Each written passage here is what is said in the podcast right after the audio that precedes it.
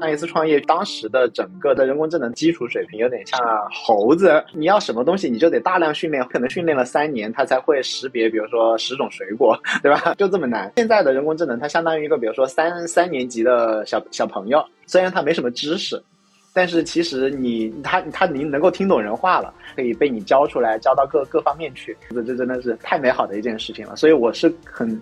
认同那个徐文浩说的，说这一次可能就是所谓的通用人工智能真的来了。今天当有一个预训练的大模型出现的时候，它这个能力都摆在那里，我只要找到合适的方法，我用比较小的数据跟成本，我就能去解决一个新的问题。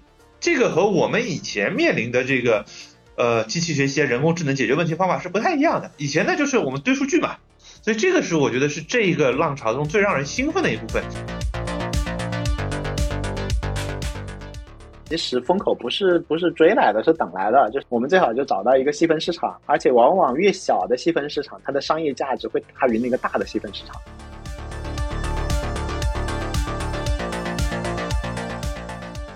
大家好，我叫任鑫，欢迎大家来到人工智能进化论啊！今天是我们的第一期，第一期的话由徐文浩和我两个人，这个是个对口相声的节目。这两个人来干嘛呢？这两个人来聊人工智能啊！为什么来聊这个？是因为一夜之间，好像大家都在聊这个，是吧？就聊 Chat GPT 啊，聊人工智能，大家都觉得好像就是新的时代要到来了，觉得嗨的要死。那我跟徐文浩就属于说那种已经嗨过的人，就是我们都是已经嗨的发烧烧烧到脑子坏掉，然后出来创业做过一轮人工智能，然后没做成的两个人。就二零一五年，我很 S D 的放弃了一大堆的京东股票，然后出来创业做人工智能的对话式的服务机器人。然后就是你跟那个机器人说一切的问题，比如说帮我点咖啡啊，帮我什么解决让我减肥啊，他都帮你解决，解决了很多用户的问题，但是没有解决我们自己的生存问题。这家公司最后被我做死掉了，叫 Get。然后呢，后来徐文浩比我更想不通的，因为他拿的那个股票比我的钱多。对，他在离开了拼多多，然后创立了一家人工智能的平台型公司，叫呃 Bot Hub，对吧？然后还上了那个 Facebook 的 F F 八大会，然后他当时还带着一大票那个 Facebook 的人到我们公司来参观之类的，然后就放弃了拼多多的很很多很多的股票的话，投入了人工智能这个你看多么蓬勃的赛道，然后也是撞得头破血流的一个结果，是吧？还掉过这个坑，掉过这个坑还跌得挺惨的，跌得挺惨的呢。我们还用了各种各样的方式把自己爬出来了。那爬完之后的话呢，居然两个人又想不开，看到这一波就觉得说还是很值得做。又感兴趣了。我我跟他是大学室友、班同学，然后加上我们还睡一个寝室，对吧？睡在睡我的隔壁铺的兄弟，所以的话呢，两个人都有分上下铺那个。对对对，我们我们就交大那个那个，对对，没有上下铺，我们的下铺都是那个桌子，然后上铺有四个上铺，对，剩下两个人也都都都都非常的神奇。对，下次看看能不能把他们拉过来。那现在的话呢，我们又回过头来看这么一个这个赛道的机会。对，因为你如果没有接触过，就是没有掉过 AI 这个坑的话，其实你现在就只看到嗨的一面嘛。但是从我们这种已经已经摔过头破血流的老男人来看的话，就是我们也看得到其中惨痛的教训这一面嘛。所以的话呢，那这次我们就打算说，先看看，对吧？先吆喝吆喝，先跟大家多聊聊，先多研究研究，然后。那但是呢，那聊着呃研究着也不能白搞，对吧？我们过程当中希望就可以把自己所看到的、所思考的，然后那个我们两个碰撞的，然后可以跟大家分享。那分享着分享着，说不定就可以碰到更多有趣的人，然后想到更多有意思的机会，说不定就顺便组个团队，对吧？顺便搞笔钱，对吧？然后就可以干了。或者说就直接也也不用融资了，因为现在就合并了，现在。AI 的开发成本这么低，可能徐文浩一个半天半天的功夫，我们就可以做两个小 MVP，就可以开始测起来了，对吧？直接跟大家或者大家有什么想法啊，然后我们就拼一个小小小产品，就直接可以开始测试了。所以呢，我觉得说就是先把自己的思考和分享出来，然后跟大家多碰撞，这样子可能就是一个更更好的方式吧。所以每一周我们就会把自己读过、看过的高价值的内容，然后。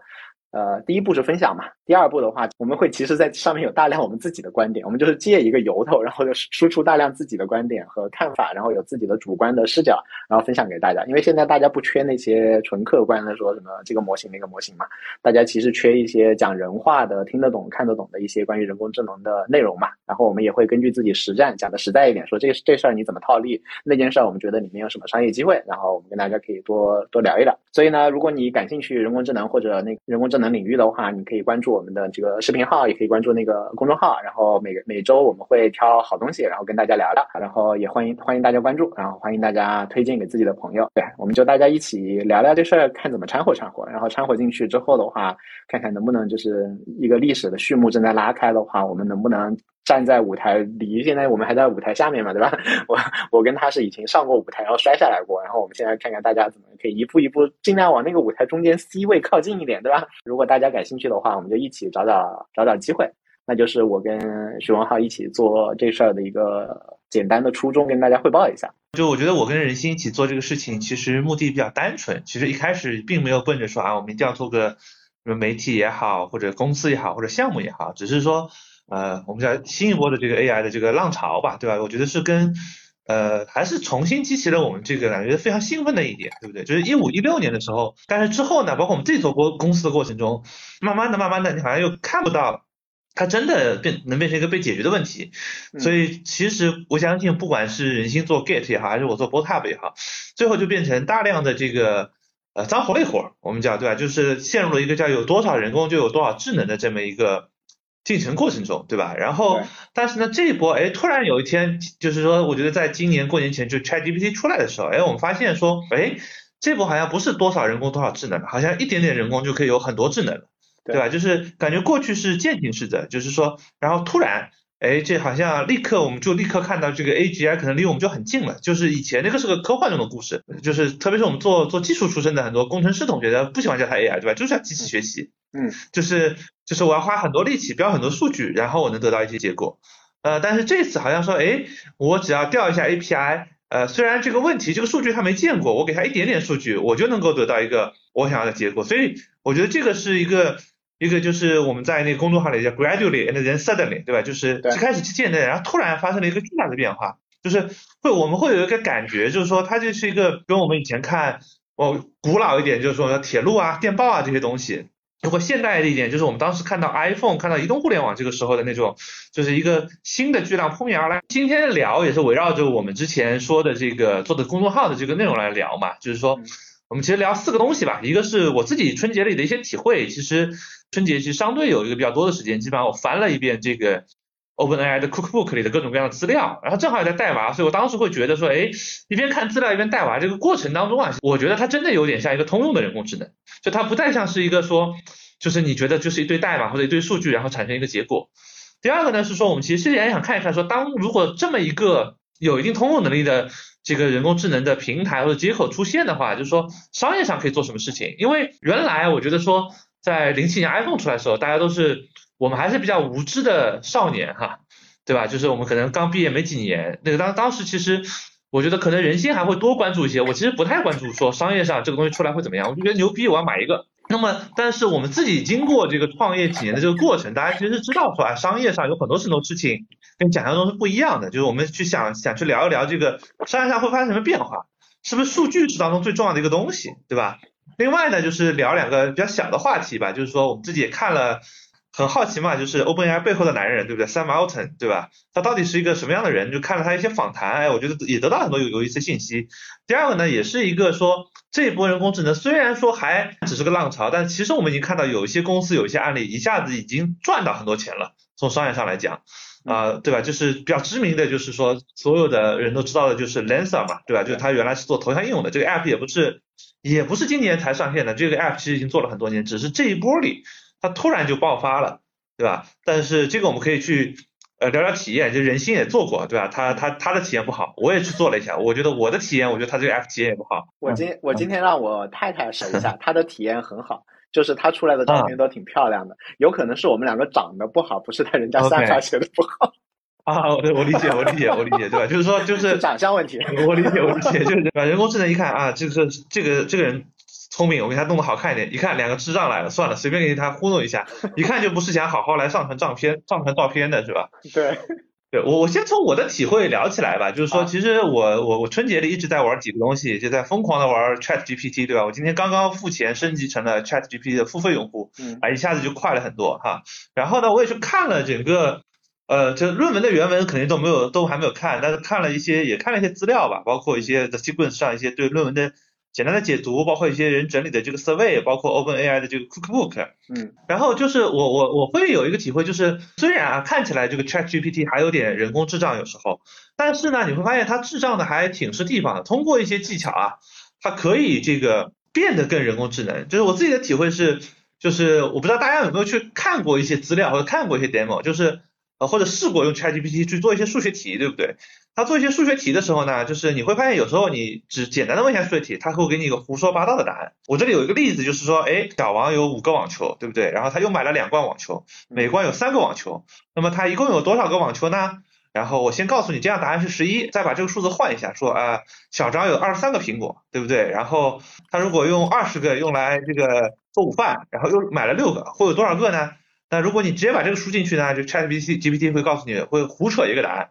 如果你说，哎啊，我们这个告告告诉你点步骤，说，哎，小王有五个网球，然后有呃有两罐网球，每罐是三个，那么一共是六个，那么五加六等于十一，然后再把下面的问题问一遍呢，他会模仿着这个过程，也说啊，那二十三个苹果减去二十个苹果加上六个苹果等于九个苹果。这个呢，其实跟我体会跟在家里教小孩子数学是一样的。你给他做个数学应用题啊，他一开始也给你胡扯，呃，他说啊，他感觉他是凭直觉去猜的，对，他不是说啊，我有一个方法论，对吧？但是你教他一遍这个方法论呢，他就会了。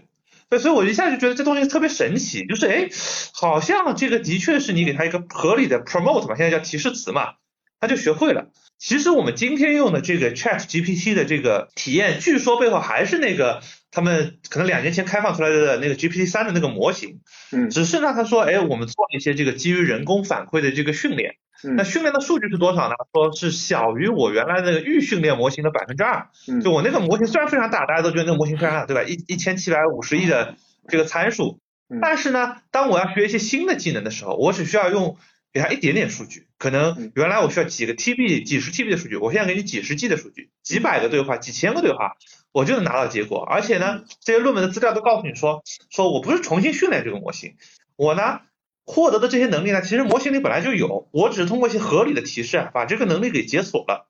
嗯那有时候解锁呢，得到的那个新模型呢，哎，它的这个效果啊，在这方面能力就变强了，在另外一方面能力呢就可能变弱。这就好像你天天做数学题，这个数学题，哎，你数学成绩上来了，那你不做语文，对不对？然后你回去做语文，我一下子就看到说，哎，这个今天当有一个预训练的大模型出现的时候，它这个能力都摆在那里。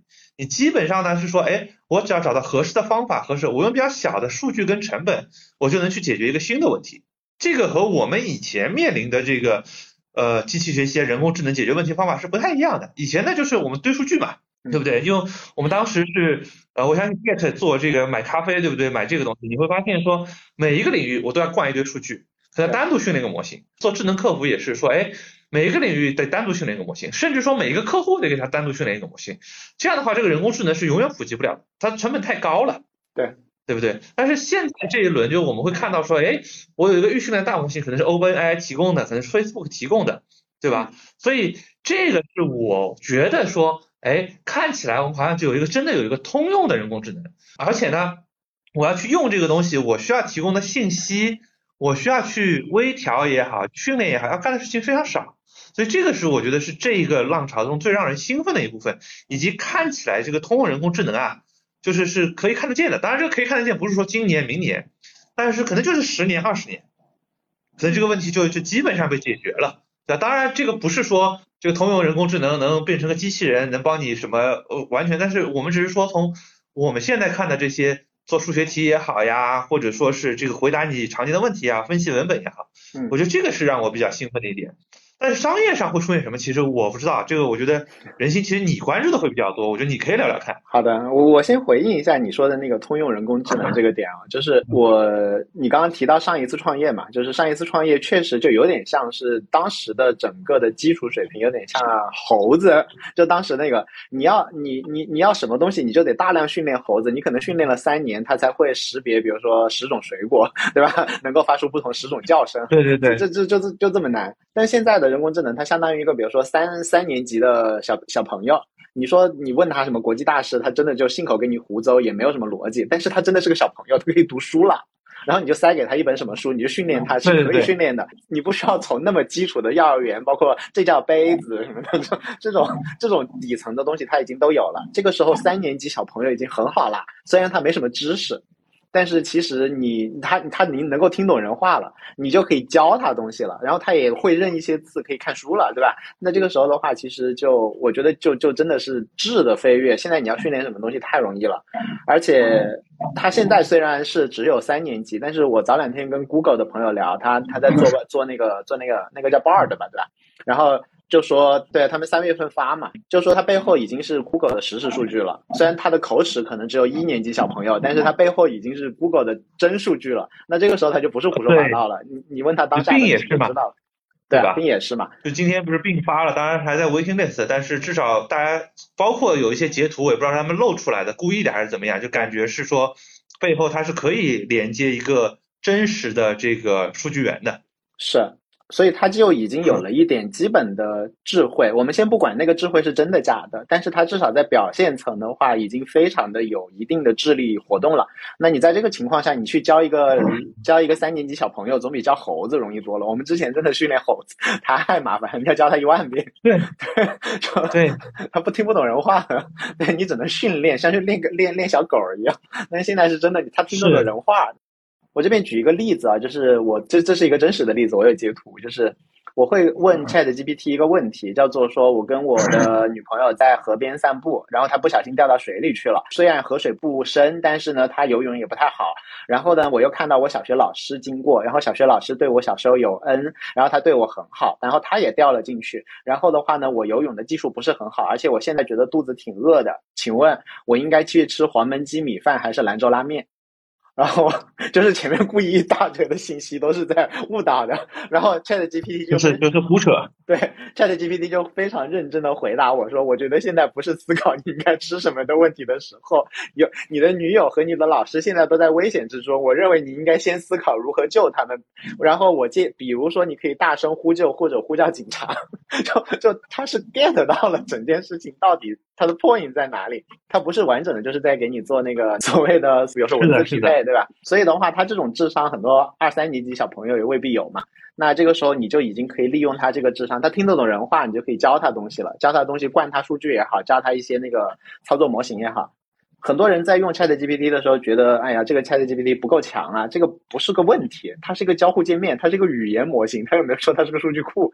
你有了这个语言模型之后的话，你后台第一个像 Google、B、微软，他们肯定会把大数大的数据灌进去嘛，对吧？它就是可以查数据了嘛。另外的话，各种垂直应用机器人的话，我们会自己去训练它的，就比如说。我我跟徐文浩就讲说，哎，你能不能搞个机器人把我所有的资料读一遍，然后训练一个我出来，对吧？他就有了专有专有性嘛，专有数据来训练。数字人嘛，数字人嘛，对啊。所以这样子的话，就是就是这种东西都是可以做的。就现在已经有了一个虚拟的三岁小朋友可以被你教出来，教到各各方面去。那那这这这跟我们几年前创业训练猴子，这真的是太美好的一件事情了。所以我是很。认同那个熊浩说的，说这一次可能就是所谓的通用人工智能真的来了，呃，只是说我我会比他更乐观一点，我真的觉得今年就来了，只是说这个有没有用是另外一件事情，我真的觉得它很通用，然后它又是人工智能，它为什么不能叫通用人工智能呢？对吧？对，你你说它多强，这是另外一件事情，那可能要发展几年，但是就是 iPhone，我觉得这已经是 iPhone 三发布了，所以就还好。那真的移动互联网，比如说改变每个人的生活，也是它发布了五年、十年再说嘛。这次哪怕快一点，可能还要几年嘛。但是它现在确实就叫通用人工智能了。从技术上，我是这么来理解这件事情的。然后从从商业上的话，我会觉得说，就是嗯，会有两种观点啊。我觉得就是我在那个公众号里面，大家可以去翻那个公众号里面有这张图，叫做那个达克效应。达克效应就是说，无知的人和最懂的人都是最乐观的。然后呢？当然，你半懂不懂的人的话，就就会最悲观，他是这样觉得，因为无知者无畏嘛。就比如说一二零一五年的我就非常的无畏嘛。那现在其实很多的看新闻的人，就看到这么一个一个机器人会说话了，就开始思考说天网要不要消灭人类了。这其实还还蛮远的，这条路还超级远。它它背后现在并不是那种意义上的智慧，它现在只是一个说话，对吧？只是一个语言模型。所以的话呢，就想太多。对对对。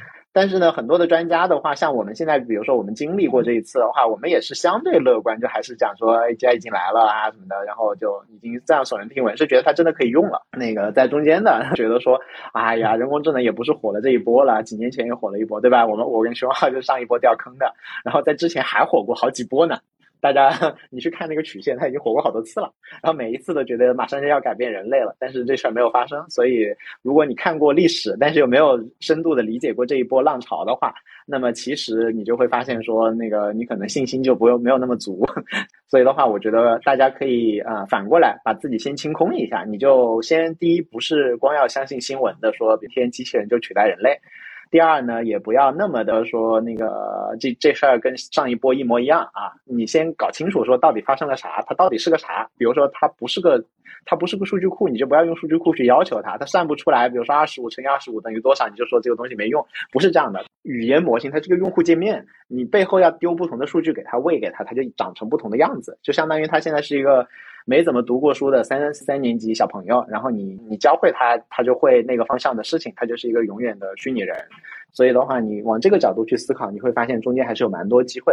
所以的话，我觉得第一点就是大家可以不用那么悲观，就是 对，当然也不要光看看新闻的乐观。对，所以我觉得这是跟大家分享的第一个关于商业上的关于商业上的点。那第二个呢，就是大家可以考虑一个东西，叫做那个指数曲线。因为我们人类理解的就是你有一个苹果，你有两个苹果，你有三个苹果嘛，这是人类的世界。但是在数字世界，其实是你有一个，你有两个，你有四个，你有八个，你有十六个，对吧？就叫做指数。经常举的一个例子就是一个池塘里面有那种荷叶，今天一天第一天是一片，第二天两片，第三天是四片、八片。然后的话呢，你今天看到这个荷荷塘已经有四分之一被那个荷叶覆满盖满了，那么请问它多久可以盖满整个池塘？还有多少个晚上它就可以盖满整个池塘？它现在只盖了四分之一，百分之二十五。然后答案是还有两天就可以了，因为它是指数翻倍增长。我们人类是很难理解这种增长的速度的，但是所有的数字经济都是这样的。你想想，就是比如说，这呃，如果你是开一个小饭店的，你要两个月获得一亿用户，这不可能的嘛？哪怕你开连锁店，是吧？但是 Chat GPT 就两个月获得了一亿用户嘛？故障各种无响应的情况下。它都可以做到两个月达到一亿用户，对吧？这就数字数字世界的一个以指数的指数的效应。你看微信的增长，看滴滴的增长，其实也都是这个这个这个逻辑，并不是线性的增长，而是指数级的增长。那为什么是数字世界可以线性增长，实体世界不行呢？就是因为实体世界你受到很多因素的制约，比如说你你租铺子总要一个一个租吧，然后你那个招人要一个一个招吧，这些东西都是苹果啊，它不是数字苹果。数字苹果你说复制一万个就复制一万个，但是。现在，如果 AI 发生了一个那个本质的变化的话，你就会发现说，其实原来约束实体世界产生指数型增长的，其实除了比如说你租房子这种物理条件之外，还有一个很大的因素就是少了人，没有人，没有足够多的人。但是如果越来越多的工作可以被 AI 取代的话，那么其实人就不是一个瓶颈了。那么很多的商业的规模化会做得更好，会更可以做到指数型增长。比如说，我举两个其实已经发生的事情，一个就是外卖小哥，如果在所谓的人工智能或者说 mobile，就是那个呃移动互联网发展之前，你要去管理一百万个外卖小哥，你说这是一个管理问题？什么商学院教这个课，没有商学院可以教都教得会你这个课，不可能管理好一百百万个，然后临时的外卖，就比如说他都在你这里打工是有可能的，但是临时的，然后有一单没一单的这种，你是不可能管理好的。最后为什么能管理好？其实还是依赖于数字化和中央的大脑它去调控，对吧？嗯，一百万个其实它就是接单嘛。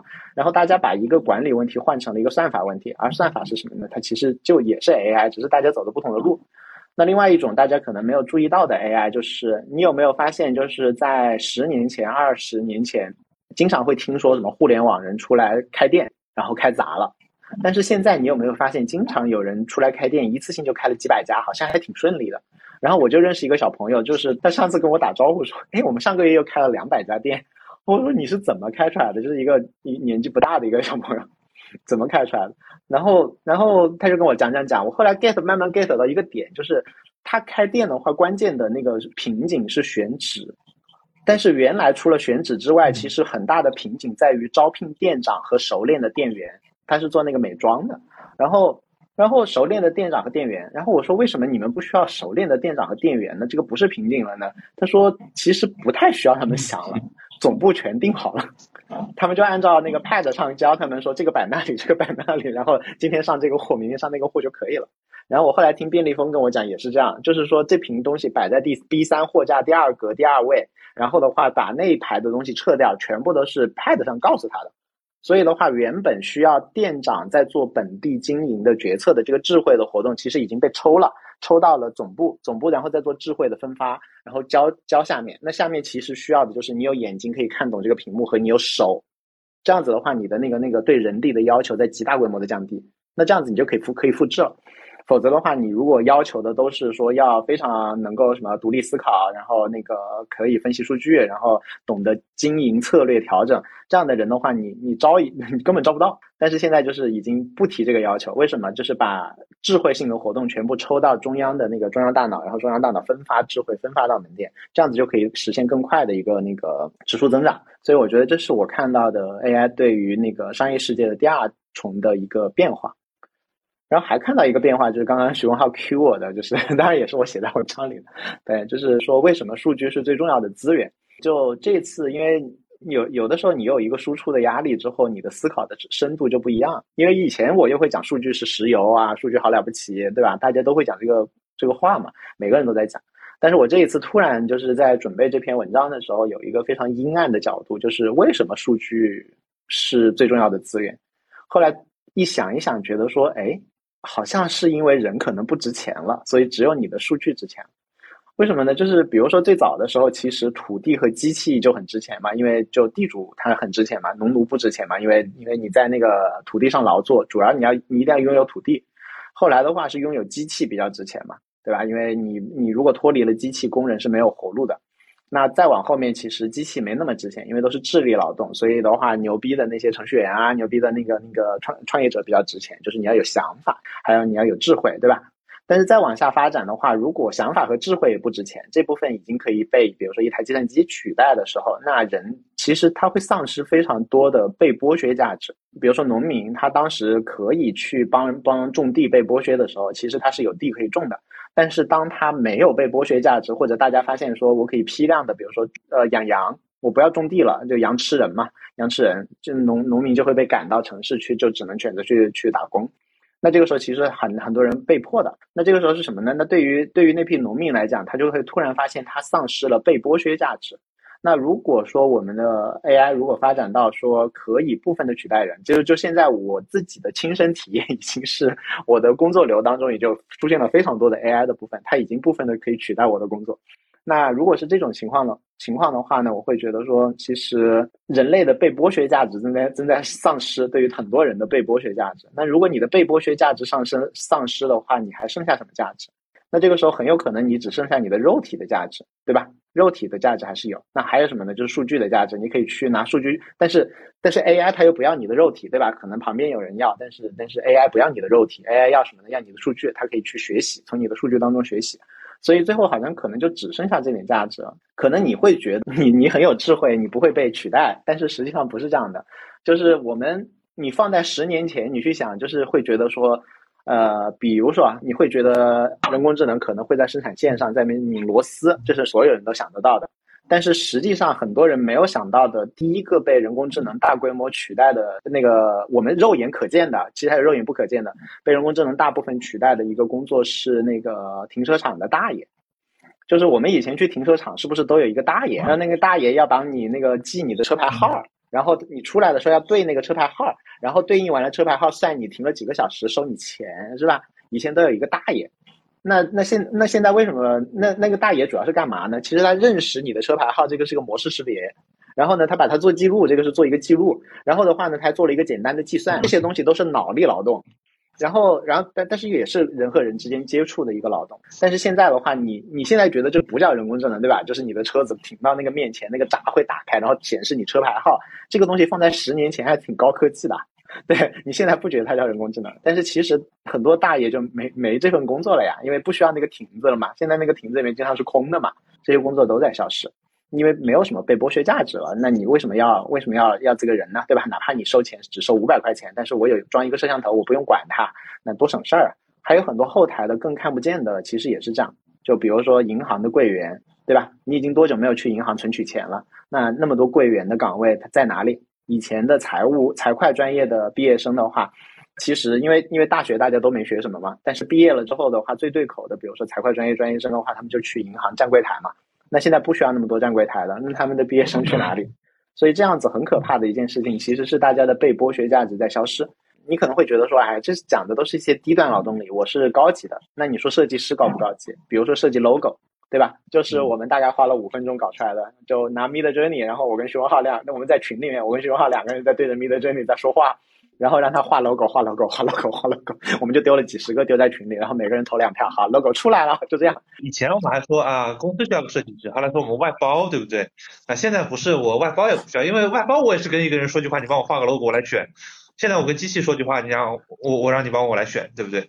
对啊，这种平时看上去觉得最智慧的行业，一般大家会觉得那种拧螺丝的先被切掉，大爷被切掉，不关我的事儿。但是有可能你在公司做的事情就是帮忙看看模式识别，然后出张出出个文档，出个图，这些东西啥干不了呀，都差不多，对吧？你想做做图片做的这么好了，我我补充一个最可怕的一点啊，就是我觉得很多搞人工智能的工程师现在都被替代掉了。是，原来其实过去几年这个需求还蛮旺盛，大家觉得人工智能有机会。啊，当然了，就是就就是工程师始终是在干一件事情，就把自己的工作给干掉嘛。然后，但是还是有很多细分垂直领域的，我要训练一个模型，我要采集很多数据，嗯，对吧？然后，但是成本又很高。那今天呢？你说大部分的工程师定制化训练出来的模型，可能不如你拿一点数据塞给 OpenAI，让他给你 fine tune 一个，或者调一下它的这个 API 出来的结果好。是这个，一个是就是像像任鑫说的这个，就是那个指数曲线，不只是说我这个产品可以复制了。而是说我要去搞个新 AI 出来，成本变得极低。第二个是啊，很多工作对吧？就是我现在去搞一个新的模型，搞一个新的这个事情，本身这个也不依赖于说我有多好的人了。就你不是最顶尖的，能去做 OpenAI 那个人，大概率你自己定制化搞出来的模型，那不如说我有足够多好的数据灌给那个 OpenAI，然后让他给我一个结果。是，我也在想说，就是中层、中型的这部分公司到底有没有活路？因为以前会讲说你要做人工智能，你做一个，我做一个嘛。但是如果基座，比如说就剩下了几个大基座，然后其实就应该小公司或者个体直接用这个基座上的能力嘛，就不需要中层公司去做那么一堆东西了，就有点像中国只需要阿里云、华为云嘛。你你说中层公司你去做个做个云对吧？干嘛呢？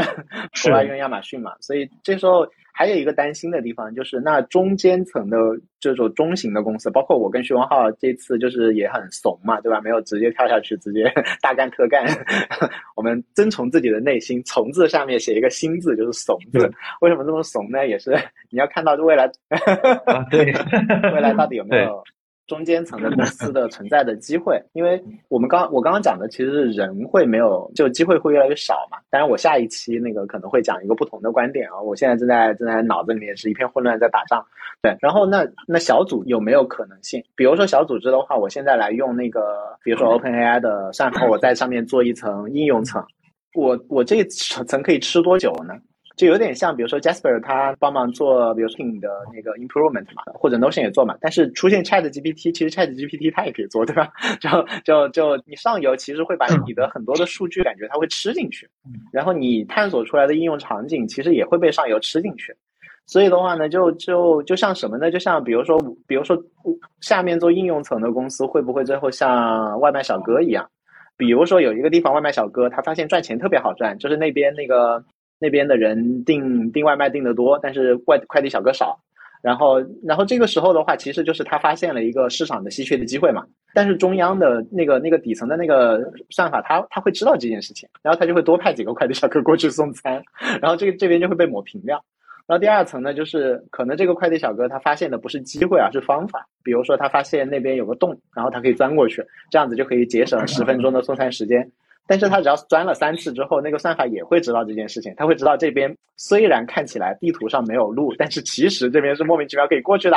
然后他以后就会指挥另外的快递小哥都走这条路。那这个时候的话，中间层你的所有的在智慧上，像我们现在商业创业讲的是智慧嘛，所有在智慧上创造的创造的增量，感觉就是最后就是在在贡献自己的脑力去供养我们伟大的神，对吧？会有这件事情吗？对这个，我觉得是个值得讨论，或者大家其实现在没有结论的，因为我们会看到这种基础设施的公司，有些公司就是成了巨头嘛，就大家都没有机会，对不对？就是我们说电商现在都是电商平台，没有垂直电商这个概念了，嗯，对不对？然后就搜索都是 Google 一家独大，当然现在有 ChatGPT，并要跟他打一架，但是我们也有很多基础工、基础建设的公司，比如说同样说微信厉害，对不对？但是它底层的这个电信、联通，对吧？好像在这个过程中又无关紧要，所以它到底会成为一个什么样子？其实。我觉得挺难回答的，因为你刚才举的两个例子，比如 Jasper，Jasper，我觉得受冲击肯定会非常大，嗯，啊，包括 Grammarly 这种公司，加上并不都要在浏览器里就内嵌这样的功能了，对，但是 Notion 我觉得就不一定，对不对？对不对？就这其实这这两家公司都是同样做的产品，并很明显 Jasper 就是很有可能就是说，哎，昨天还特别高高兴，刚刚两年这个 ARR 过了多少钱，对吧？明天可能就倒闭了，对不对？当然这这个不是咒人家，我只是我们只是说，就你会发现它其实是受这个。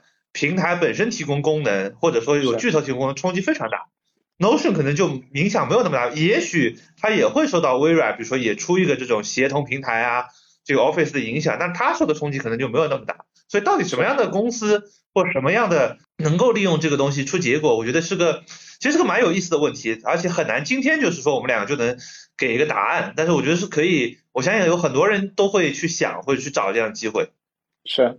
所以我刚刚模模糊糊感受下来，就是因为 Grammarly 其实它类似，就是它它包的它的东西比较少，但是它主要功能就是 AI 实现的。但是 Notion 其实它有一大坨跟那个 AI 没什么关系嘛，它其实是增强了它原来的东西。所以的话，就是如果你的原来的就是就是主体是 AI 的话，其实就蛮容易被吃掉的。但你主体还有很多很多别的，比如说 Notion 它有那种 block 啊、双链啊这种奇奇怪怪的东西的话，那个结构就比较难被吃掉。或者说，我我现在想到的新的商业机会也是这方面的，就是有可能是我们发现了一个市场当中用户当中真实存在的问题，然后这个问题呢，我们拼装了一些 AI，拼装了一些。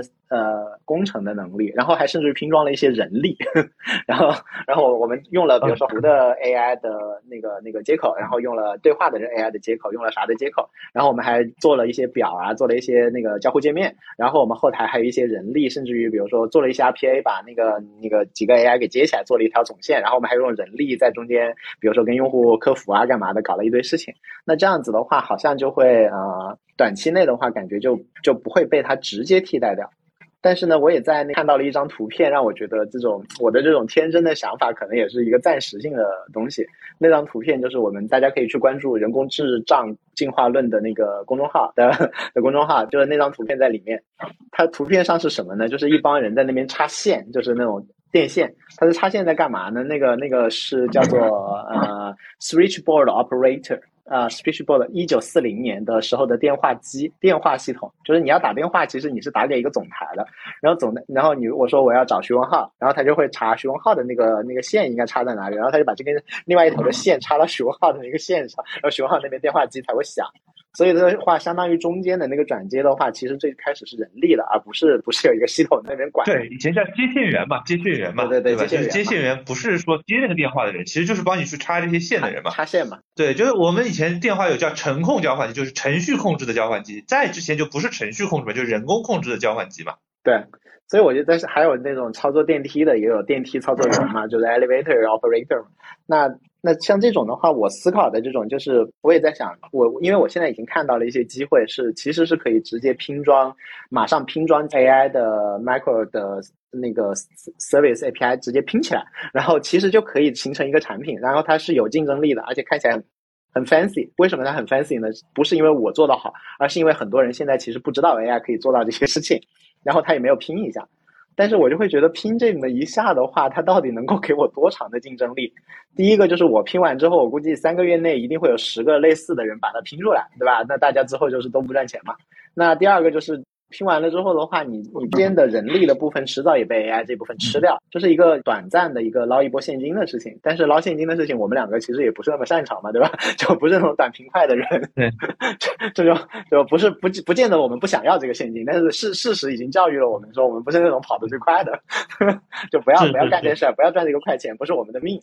那那这这就很尴尬，就是你明明看到有这个机会，觉得说好像他也就就最多半年就没了，唉，就非常的对，就是就很典型，就是这几天有很多人都在做那个嘛，就是接帮你接入或者卖 ChatGPT 的账号嘛，这事情我们肯定不擅长，也做不了，对吧？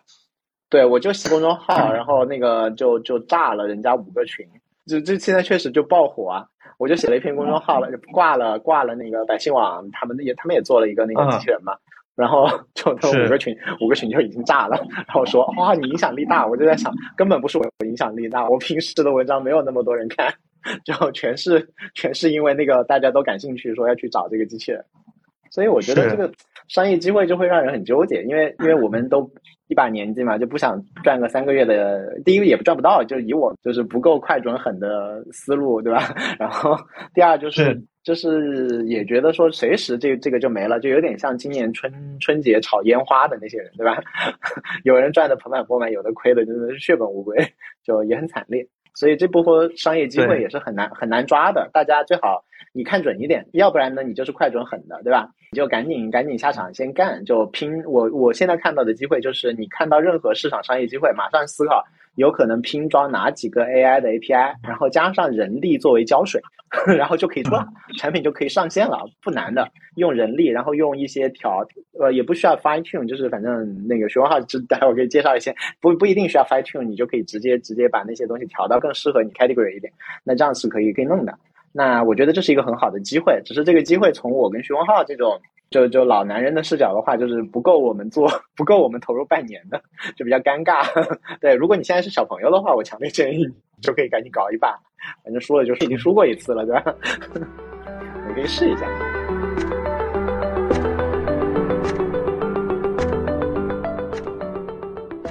最后讲一个跟商业有看到了一个 AI 商业设计框架流程，我觉得还蛮有意思的，它叫做 P 转 Marky Marker Run 这个设计的一个流程。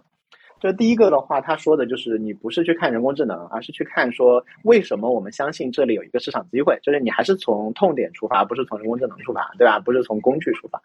那第二个是讲 what，就是第二步思考的是这里面有没有什么数据啊，有没有数据可以用，然后你能拿到多少，以及它能不能用来，就是不管是你要 fine tune 也好，还是要要要干嘛也好，你能不能用来给你形成一个优势，给你形成一个能力。那第三步的时候，我觉得他这一步是让我最欣赏的，就是第三步的时候，他不是说马上干，他是护，就是他说你能不能找到有经验的牛人请教一下，说这个问题应该如何设计、开发和验证原型，是，就你马上去找人啊聊起来。然后你再考虑 where，就是不是考虑自己做，而是考虑你要在哪个平台上做。你要你是要自己，比如说开源的话，你要你要拿哪个模型过来，然后然后放在哪里，或者说你直接调哪几个 API 把它接起来。所以你应该选择什么基础设施来保障开发部署规模化。然后最后才是考虑说我们如如何去衡量 AI 解决到的增量价值，以及如何去衡给市场，因为你你你把指标给定出来，你才能够知道我要往哪个方向设计嘛，对吧？然后它才能够之后有一个 feedback loop，然后它才可以赚钱。你这个东西如果讲出来，你还没做的时候，其实你就已经可以传递给市场了。然后如果市场发现，哎，好，那它它它你就你就有市场，你就可以买，就有人买单嘛，对吧？如果不一定有市场的话，你就甚至于做都不用做嘛。那最后才是决定你要不要做，所以他思考的点不是上来说，哎呀，我们做个 AI 吧，而是上来先思考说有没有人疼啊，有人疼的话，我能不能拿到数据，然后再想说我能不能找到牛人请教一下这里面我从数据和 AI 和这个疼之间如何连起来，然后再思考说我应该把这个东西放在哪里，跟谁接啊，跟哪些东西接到一起，然后再去衡衡量说，那我如果做出来之后，这个闭环是怎么闭的，就是它的那个衡量指标是什么，我怎么样可以让它自己自己来进化嘛。最后才是衡量说那个我到底要不要做这件事情。所以我觉得大家也可以从这个角度去思考。但是赚快钱是另外一件事情，眼明手快的话，也可以考虑赚快钱的路子，就现在非常多，非常多，赶紧搞，赶紧。对，热度非常高，就是你看到有大量的群，大量的人关心，就是说。对，包括比如说，我觉得 Lancer 的效果很差，但是我觉得他是个，它是其实是享受到了这个热度的红利，就相比起来 i Journey 化的话就要好很多。因为 Journey 好太多了，而且就大家不要以为这件事情离你很远啊。如果我在听我们聊的人还觉得这事离你很远的话，就是就包括说我们做个 logo 都可以五分钟，我跟徐文浩两个完全不会画画的家伙就在那边出了那么多个 logo，然后随便挑了一个，这就是五分钟的结果，就就就离我们不远，随时可以做。呃，你如果用 Chat GPT，还会有一个很大的优点，就是你是可以跟它有来回的。比如说，我今天是在那个阿里巴巴他们的一个活动上面，号称给十万国际国际企业家，然后讲东西。然后举的一个例子就是，我让 Chat GPT 帮我给一个杯子写了一段文案，然后那个杯子的文案他写的就写的很完整，我让他用四国语言写了一段文案，解释给大家看。然后的话呢，他写的比较死板，然后我就说你要有场景感，你这个不拉不拉，我给他讲了一段道理。然后他就居然真的有场景感了，他就开始跟你讲说，哦，喝茶是一种什么样的感受？你来不来杯茶？然后这个杯子用来喝茶最合适了。就是什么样的乙方能够这么乖啊，对吧？对，这就是巨大的差别。就是说，你让他干啥他就干啥，对吧？干的不好你就重试就好了。他不不像一个你背后是个人，对不对？他有情绪，就跟他说对不对？你找个设计师，你还说改改再改改，改到第五稿他肯定已经受不了了。对。但是这个 AI 你看它改到第六、第七稿它 OK 啊。还有一些时候，其实你最后也不一定是用它做的东西，但是会给你很多启发。因为我们的工作当中有很多时候是对着白纸发呆的，就你干不下去，你不知道该怎么干。比如说我跟徐光还在想这个嗯名字，比如说现在是叫人工智障进化论啊，也不一定之后叫这个名字，因为我发现好多人 get get 不到这个梗。对，那我们卡住的时候怎么办呢？我们就会让那个 Chat GPT 帮我们想名字啊。对啊，你你给我想一百个名字。后来我发现让他取公众号名字都会取得很死板，我就说我要写写一本关于人工商业的书，你帮我想一百个名字，然后他然后他就会活泼很多。然后我再说里面不能出现人工智能几个字，然后他又把我想，然后怎么样？你就会不断的提要求嘛。这这这这服务态服务态度太好了。所以大家你的工作当中这些小事儿，甚至于包括说他你最后不用他的名字，但是他一定可以帮你启发思路，对吧？或者说你要写个稿子，你最后不用他的稿子，但是你让他出个大纲，你看看说啊不行，你多看几版不行的，你才知道你想要什么。你就像那个无聊的甲方一样，其实你也不知道你想要什么。也许你最后选的还是第一稿，但是没有关系，对吧？出了几十稿，这个你没有成本。对啊。所以我觉得在商业上的话，就是甚至于在我们的工作上，下一期我是打算那个，就是我我跟徐文浩每周还要对对稿子什么的，然后就嗯，对我下一期现在正在已经沉沉浸在了说他对工作的重新定义和 unbundling 我们的那个工作上面。对，下一期来聊啊，可以聊聊这个。然后刚刚是我关于商业上的一些东西，我因为我之前创业嘛，创业有一个必然会听的东西是斯坦福有一个创业课。然后当时就是 Sam 是那个主持人，他会每一期请一个牛逼的人过来跟跟他聊聊聊。我当时我当时就非常震惊，说这个人这么年轻，他到底是有如何大的成就，可以说斯坦福他来教那么多牛？对对对，我当时就很震惊。对对，那这到底是个什么样的人？正好给大家介绍一下。啊，这其实呃，就是我我们在写这个东西的时候，其实网上其实还很少有中文资料吧。但是我看了就是因为这个火，其实网上资料已经非常多了。这个对 Sam 这个人，就是我觉得他的经历还是。就是很特别的，就是跟大部分我们所谓的成功的、所谓的成功的创业者啊，或者怎么样，还是不太一样。第一个是说，就 Sam 他，当然他有些背景上也，他也是个斯坦福的辍学生，对不对？嗯。但是其实 Sam 的第一段的创业经历时间挺长的，他十九岁开始做一个，就是上一波移动互联网的时候做一个叫 Loft 嘛，其实就是个 Foursquare 这样的应用哈。嗯。它这个应用呢，它做了差不多七年时间，最后是它应该融了大概三千六百万美金，最后可能四千三百万美金把这个公司反正卖掉了。嗯，就是说实话，你说从完全从创业这个角度，这个其实是一个比较少见的现象。要么是说我比较快的两年三年都有融完钱，就很多人最后搞不下去就失败了嘛，对不对？嗯。要么比较长时间就生存下来了。嗯。那它其实是这个，它其实七年时间不短，因为他融资是很早就融完了，但是其实也没有什么声音。我相信中国人就是可能我不知道硅谷，我周围的朋友反正我也没有去问过他们，但是可能中国互联网没有人听说过 Loop 这个应用。嗯，对不对？大家可能听说过 Foursquare、Twitter，包括这二，它连我觉得连二线、三线应用都算不上，对不对？对。但是呢，它之后呢，就第一步是它受那个 Paul Graham 跟那个呃夫妻的这个认可嘛，去做了这个 YC 的总裁。然后呢，就我觉得比较有意思的几点啊，第一个是说，呃，有人问 Sam 他投了多少公司，Sam 他个人啊，个人不是 YC 啊，就 YC 是投了很多公司，YC 可能一年后来要投一千家公司，对不对？Sam 个人他开投了四百家公司，这个我觉得还是一个，呃，一共前后是十七年时间嘛，他投第一家公司到现在，这个我觉得还是一个，我不知道中国有没有天使投资人投个人投四百家公司啊，我觉得是个蛮难想象的数字，你十几年意味着你。就是每个月个人要投出两三两三，当然可能有些 check 很小啊，对不对？我相信。第二个是他，呃，其实大家现在比较关注的他，他都投了三个公司，对吧？就三个公司，其中有两个是比较科幻的公司，一个其实被天天被人骂的公司，对吧？两个比较科幻的公司，第一个叫做黑脸对吧？这个是是个什么公司呢？叫做目标是做核聚变发动机，就有很多周围中有很多朋友跟我讲说，这个这个人工智能没有希望的，你看它那么多芯片，对不对？要耗消耗相当的能源，你这个。回你一句话就要花两分两美分，这个人工智能怎么用得起啊？对吧？这个但是就是人家这个 Sam 就是我觉得这个是说不是的，就是我们已经想好怎么解决问题了，我们要解决能源问题，能源问题的目标是 Helium 这公司现在已经在做这个发电机，但是我理解它现在有的产品或者短期的路径不是核聚变了，对不对？那短期的目标是说说一美分一度电，他个人到底有多少钱？他能够单笔投出三点七五亿美金？他这个人投的吗？对，个人投的。但是我觉得 Y 因为 YC 的 portfolio 其实是挺有钱的嘛，而且 YC 的这个虽然一开始是 Pro Program 成立的，但是他换了总裁，引进合伙人之后，就整个 YC 的架构做了很多变化，就是有很多原来 YC 股份都从 Program 上那个分给了新的合伙人。啊，所以他应该还是。挺有钱的。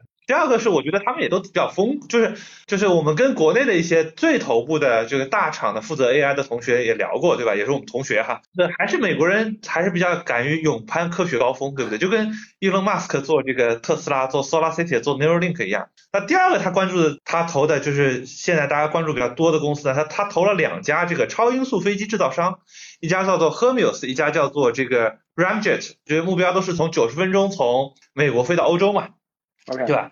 就他还是他的逻辑还不是环保逻辑，是吧？他的这个逻辑还是说我怎么让这个世界变得更有效率的逻辑。OK，对吧？AI 也是这个超音速发动机，也是这个呃这个那个核聚变发动机，超音速飞机也都是嘛。就所以看起来这个很像，就就很像谁呢？很像 Elon Musk，对不对？Elon Musk Solar City 是更便宜的能源，对吧？就一个是用太阳能，一个是用核能。嗯。第二个是特斯拉，对不对？这个是车嘛，对吧？更低价的这个交通方式，对吧？它是超音速飞机嘛，对吧？然后，Elon Musk 做了这个 Neuralink，对不对？就是大脑这个能不能联机嘛，对不对？他搞了 OpenAI 嘛，对不对？就是，所以，我我是觉得是说，的确是说，在这一波的这个你说创投也好，这个进一步去探索未知的领域也好，还是这个你说硅谷或者美国的这个创业氛围是会比呃我们在周周围看到的会更激进，会更更勇敢。我觉得是要更勇敢。就我们周围还是就大家都没有那么勇敢。当然是他有一个 case，就是说。呃呃，一被被人骂嘛，就是他他也做，他是 WorldCoin 的 co-founder 好像是，然后 WorldCoin 想干什么呢？是是个币圈项目，对不对？币圈项目又叫 Sam，就一听就要出问题，对不对？就是说要扫描所有人的虹膜，然后去发行世界货币，对吧？是想要解决，就是这个就回到人心。刚才前面讲了一个问题，叫什么呢？就说就人就没有剥削价值了，该怎么办？这个社会会变成什么样子？那么所以所以 OpenAI 他们也资助项目去搞什么呢？去搞叫 UBI 嘛，就是叫做。UBI 就是就本质上就是说给大家发基本生活费，你爱干什么干什么，看这个社会会变成什么样子，对吧？这个实验还在进行当中啊。当然了，最重要一个问题就是说，Sam 他他自己觉得，我觉得很好奇啊，他觉得这个通用人工智能，他这个采访访谈中有很多场面话，基本上就是说，所有跟微软的合作，他说你知道我知道你知道我知道我不能告诉你，对吧？然后当然了，当然他对这个问题他其实也给了一个一个比较关键的答案，就是说他说呢会比你想象的更早，对吧？当然，我我在一些其他的访谈中，他会说说他觉得是 next decade decade，就是下一个十年。我不确定是指就是就是到二零三零年之前，还是二零四零年之前。但是而且他会觉得是慢慢的就是渐进式的到来，就是他们会不断发布新模型，这东西会变得更好，会不断改进，会有一个就大家去适应的这个过程啊。这个如果从这个视角，就是这是为什么我们认为从开头上来讲，我觉得从这个渐进式的未来，其实现在已经开始了。是。他不是说啊，我们还在研究，等到有一天会渐进式开始，是从今天它已经开始了。它虽然还不是，但它你每一天、每过一两个月，你会看到越来越多人用，就是我就从商业形态、社会形态都会随着这个东西发生变化。特别是我觉得就是 ChatGPT 发现出现大量的 C 端用户开始用啊，它进入了一个正向的飞轮的应用场景，然后我就能拿到更多的钱，再去投入去做更大的模型，然后再去找新的应用场景。嗯，几年就现在大家看看到的都是先一拍脑袋说有很多应用我先放上去，但是未来几年我会看到很多这种更适合 AI 场景的应用，更多的是说啊我已有的场景的应用去掺一点 AI，就跟说啊我有手机，那原来我看天气预报我在手机上做个天气应用，那未来我相信会有像滴滴啊外卖啊，甚至像这个飞呃短视频啊。拼多多这样就是哎，很适合手机，就很适合 AI 的应用。但它是什么？当然我们现在还不知道，对不对？对，这个这个是我看 Sam 这个就我的感觉哈。对，那我我好奇一件事情啊，就是你刚刚讲是渐进的，但是会不会有那个基点呢？就是当 AI 可以想办法来优化 AI 的那一刹那的话，它就不是渐进的。就是当 AI 可以给自己的 开始提出创建性的建议的时候。这个时候会不会就突然就一瞬间爆炸？不知道，我其实我就不知道，我觉得那个就比较抽象或者科幻，我们很难用现有，因为现在来看它是有一定的推理能力，它还比较弱。那我们也看，现在大家也看到，就是说在模型上再加参数，效果已经不明显了，加数据是有用的，对吧？嗯。那么，但是这个意味着我的推理能力，其实这个本身的进展，可能至少目前没有看到说，哎，是不是有一个基点的希望？但是至少目前看到，说我通过更多的数据、垂直领域模型的优化，这个成本能够降下来，会越来越普惠到更多人。但是会不会有一天说，啪，说这个我觉得至少目前就是大家没有这个方向感了，没有这个感觉，会不会突然就是我觉得突然那一下已经来过了，就是这一次，下一次突然来，我觉得可能还会有比较长的时间。对，所以我没有你那么乐观，觉得一两年，我觉得的确还会长的时间。下一次突然可能就像我们从呃从 AlexNet 从深度学习嘛，一二 AlexNet 到现在可能差不多十来年嘛，嗯，一二年嘛，对不对？可能下一个突然让你有一个变化，可能要再等十年。但在这十年里就会变得就会就像那个 iPhone 刚出来一直到一七一八年，就是会有一个在现有的这个体系下不断的优化跟应用，这个是我的很主观的，对吧？这个错误的观点，对吧？供大家批判。哦。对，了解了。哎，那还好奇一件事情，从你的，因为我现在对于那个技术，我尝试看论文都直接被最后关掉了。从你的观点的话，现在的 AI 的这个发展的话，比如说现在用的这种模型，跟几年前、五年前的话，是有重大的区别，还是还是基本上是一样的？以及他们跟人脑的理解的话，就我们对人脑的理解，对人类真正的意识和智智慧的理解，是已经完全走到了不同的路线上，还是其实现在是比如说千脑智能？从论文的角度，我觉得说。是渐进式的变化，并不是说啊，突然有一篇新的论文或者怎么样，其实是大家都是在 attention is all you need，对吧？从 BERT 从 transformer 开始逐步的这个，那么对，就是 attention is all you need 嘛，对吧？这个是个，第二就是名字又取得好，这个论文的这个引用又高，对吧？而且这个名字还，所以很多的这个能力解锁啊，这个东西都，但是呢，我觉得现在其实有一个问题，就是说现在的这些论文得到的这个结果呢，我之前提过叫 AI 炼金术，就是呢，它还是个炼丹的过程，嗯，不是一个现代化学的过程。嗯，就大家还是不明白，大家是猜测、推理说，哎，可能是因为我们干了这个，所以让模型有了。比如说，我看他们，我看这个资料是说，大家都判断说，为什么现在模型有了一个比较强的就跳跃上下文的推理能力？是说训练数据里面有一部分这个代码，就是我们写的写编程的这个代码的数据覆盖在里面。他说，编程代码的数据有一个特点，你一个个函数之间是本身没有关联，然后在调用有关联，也是因为加了这个数据，所以它有了这种。思维链或者这个 推理能力是不是这样？说这是个 hypothesis，对吧？这是个假设假说。OK，他不是说我们已经证明了，啊，我不是验验证了，我有数学公式告诉你是这样的，是，对吧？所以我说他现在还处于一个比较炼金术，但炼金术已经很有用了。OK，对吧？它虽然不是现代化学，呃，它不是门捷列夫已经把你元素周期表，对吧？同位素测试告诉你的。对。但但是它已经已经有用了，对吧？它更像个中医，它不像西，但不像西医，对吧？是。我已经可以烧制砖块、水泥，打造兵器了，对不对？我告诉你，就老法师有经验，就是然后大力出奇迹，对不对？但现在还没有说啊，我们已经说。第二个呢是，我觉得神经网络本身是借鉴这个呃人的脑科学嘛，脑神经的连接嘛。嗯。但是呢，就是我们现在用的算法叫反向传播算法，对吧？叫 back propagation。嗯。对吧？那个呢，其实跟大脑的是有区别的。这个深度深深度学习的这个老祖师爷就是那个那个 Hinton 嘛，最近开始发新论文了，就是叫。叫 forward forward 的算法，说这个呢，其实更像大脑的这个这个运作机制，就是现在深度神经网络我们叫做仿生学或者连接主义嘛，就是觉得这个这样学习一下，对吧？按照大脑的这个结构学习一下就有智能了。但是我觉得差别肯定还是很大的，因为应该是张卡马克吧，就卡马克就是他不是也去做那个深度呃做做通用人工智能了吗？他说他看了这个很多论文啊，他说人的基因组里只有一 GB 的数据，大脑里只有四十兆的数据。那我们现在这么对吧？你搞了个这个 ChatGPT 一千七百五十亿的参数，对吧？至少要个几百 G 的数据。那他觉得这个通用人工智能肯定可以再往下走，嗯，对这个，所以我们拭目以待。所以我觉得是有很多，我相信这当中有很多会和脑神经科学未来有关联的这个点。那但是同样的，它现在效果已经很好了，但是的确还没有到那个说啊，我们知道背后的原理是什么了，我们已经解开了这个，对吧？智能的奥秘都并没有，我们现在还是说大力出奇迹，我们哎，我们的炼金术这个已经有这个经验主义能够得到很多很好的结果了。嗯，对，我觉得还是处于这样一个阶段。了解。哎，那我再问一个问题啊，就是就是我自己的话，是因为我上一次做人工智能，我们创业的时候，然后我就去，然后就当时就去那个 Coursera 上扒那个吴恩达的那个人工智能的课嘛，然后就还把线性代数啊、什么高等数学复习了一遍。就是现在，假如说我要稍微了解一下的话，还是那些知识有用，还是说其实那一坨已经 out 了，我还得再学点啥啥？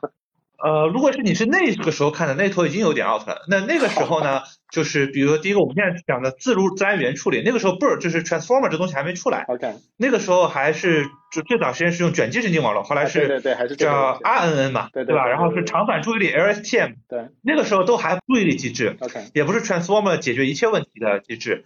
那 transformer 出来一个比较大的特点是它比较容易并行计算，这是我们现在能训练那么大的这个网络，因为 RNN 它还是当时还是串行的嘛，就是。你你因为文本越长，数据量越大，它没有办法很容易的并行计算，所以会其实我觉得过去五年吧，就一七年从呃 BERT 出呃从 Attention Attention 出来到现在，其实有了比较多的进展。当然很多论文我也是最近 才开始看了这个 Summary，我也没有去追那个呃论文原文啊什么，我都还没有看。对，OK，好的，那就是 我得重新学的意思。对对对，我觉得这波的进展主要是一七年之后有了一个。到现在有一个比较大的点，无论是从算法侧还是工程侧。哎，那再讲个讲个段，问个段子的问题啊。那既然就是呃，attention is all you need 是 Google 那边搞出来的嘛？那那为什么为什么是是 OpenAI 这边感觉走在前面了呢？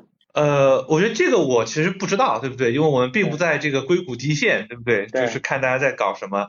当然，我觉得就市场上有很多八卦，对不对？就前两天那个菲尔，就 Facebook 的那个人工实验室的头，那个勒勒困嘛，就是说说喷说，你看这个 OpenAI 名字叫 Open，一点也不 Open。你看他们三百五十个人才发多少论文，我们菲尔六百个人发的论文是他们的十倍，他们这个信息都出来。呃，我觉得这个当中可能有各种样，我们觉得，我觉得这个我们还是等这个。啊，大家都等 Bard 啊这些东西都出来，我们看看效果，然后再有更，到时候可能会有更多的信息，对不对？嗯。呃，现在的话，我觉得是我们不知道，啊，就是为什么 Google 就也有可能说 Google 内部其实已经有很强大的模型了。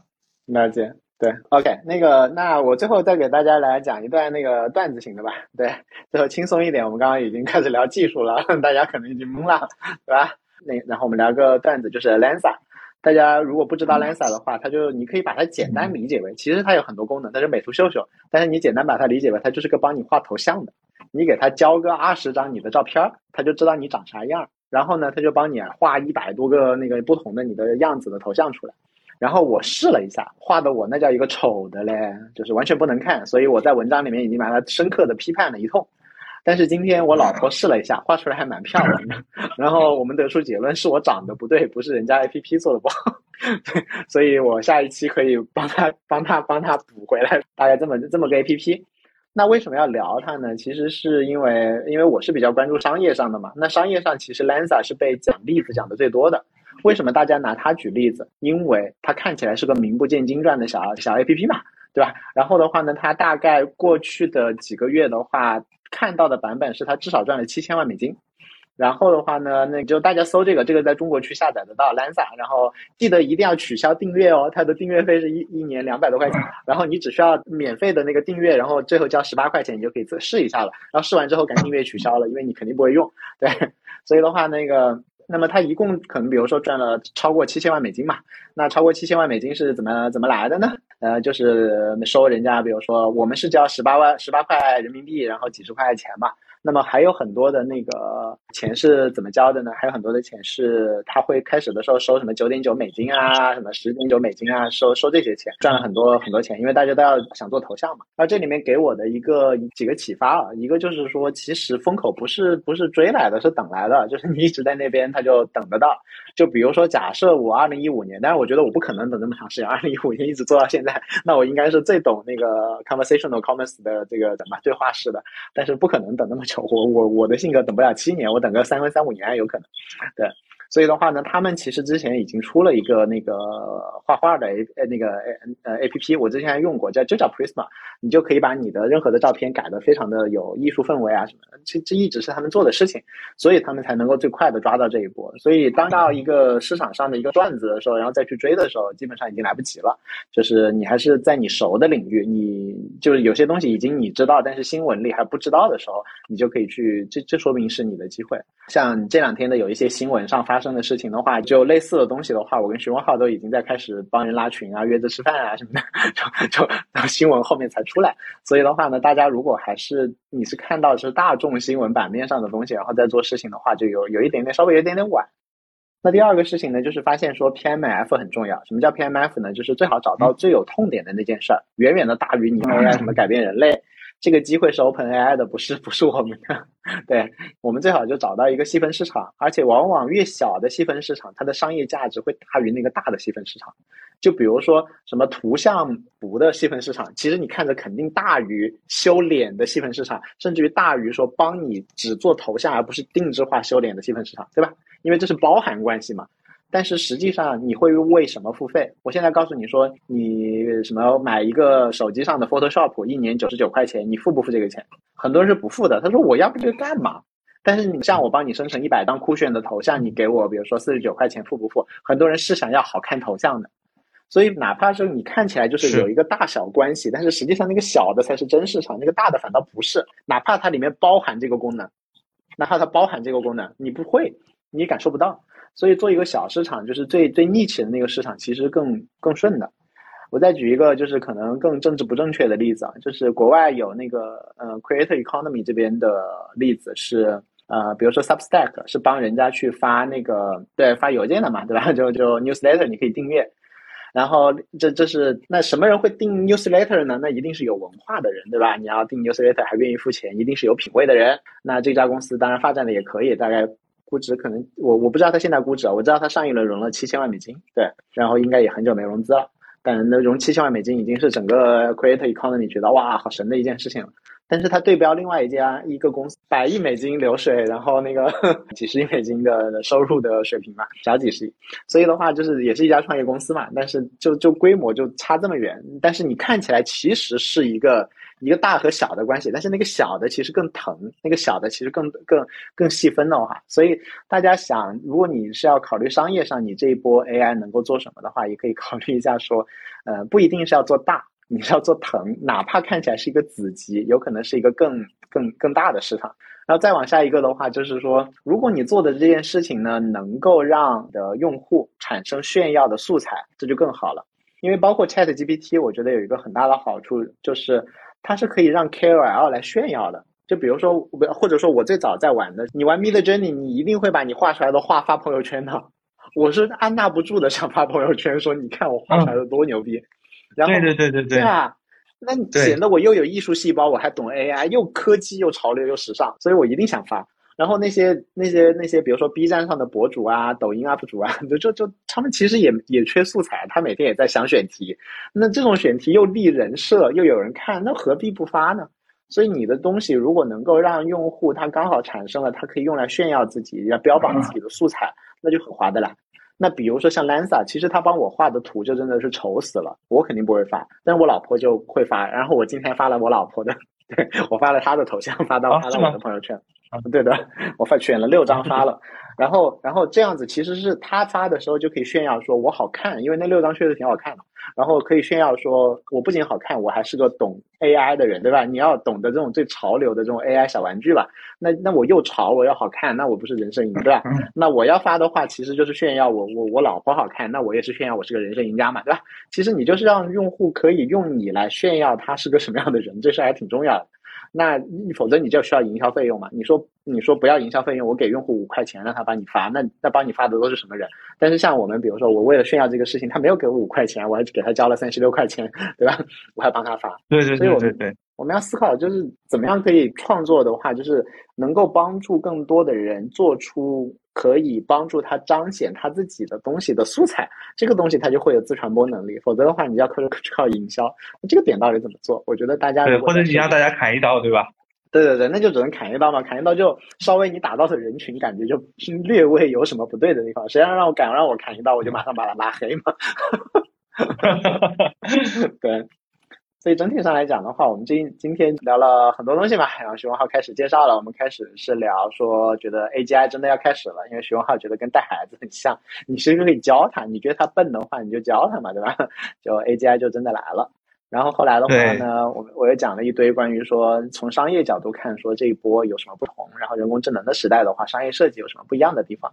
然后许文浩就在打开了我的视野，告诉我说，Sam 就是那个呃 OpenAI 的创始人的话，他居然可以三点七五亿投一家公司，他投了五百多亿，呃四百多家公司是吧？然后这个人是个什么样的人？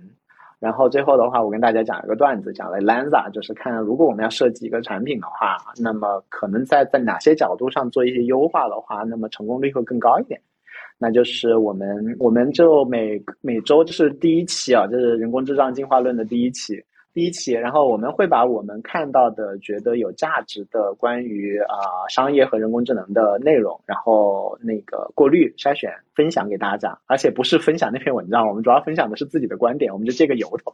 你要自己对着一张白纸想想不出来嘛？然后的话呢，希望可以跟大家一起来看看这个世界，然后碰撞的过程当中，我也会跟徐文浩碰撞嘛，然后大家会跟我们碰撞嘛，我们就会产生更多的想法，说不定就可以找到更多的事情，不光在台下看，我们上台去搞点事情出来，对吧？呃，其实我觉得是我们还很看，我我们是一个是对这个事情非常兴奋，它到底会变成什么样子，我们其实。不知道，就我们，但是我觉得这个是一个值得大家一起来探讨碰撞，因为它当然既当中有商业的机会，但是我觉得也是一个，就是说可能对每个人的工作都会发生改变。即使你不来创业，可能你也能用 AI 去提升你自己的效率，而且即使你很有可能你不去提，你不去用它，会被迫发生改变。对，所以那我想就是说我跟任心一起来做这个，就是我们还是想说也是多尝试。这是一个一个新的时代时代到来嘛，就是我们也是算是呃老司机了，开车也开了好几回，就是车也开坏好几辆，对吧？就是但人目前还没事儿，所以更多的也是想说，哎，有没有机会说，哎，呃，跟大家一起交流一下这个这个这个开车的经验，对不对？或者说，哎，看到有没有新的车、新的这个赛道上的机会，呃，以及就是说多交多认识些朋友，因为我觉得这是又是一个新的时代，而且会有更多的。呃，比我们大的，比我们小的，呃呃，做这呃原来是做技术出身，现在可能不需要做技术出身的人一起来做这件事情，可以一起搞一搞。好的呀，那这就是我们第一期的人工智能进化论，请大家在各大平台订阅人工智能进化论，然后帮我们写点点评啊，帮忙点个赞啊，谢谢。然后第一期就到这里，今天先到这边，好，今天先到这边，好，感谢大家，谢谢啊，拜拜，拜拜。Hiding something from me that's been close to your Now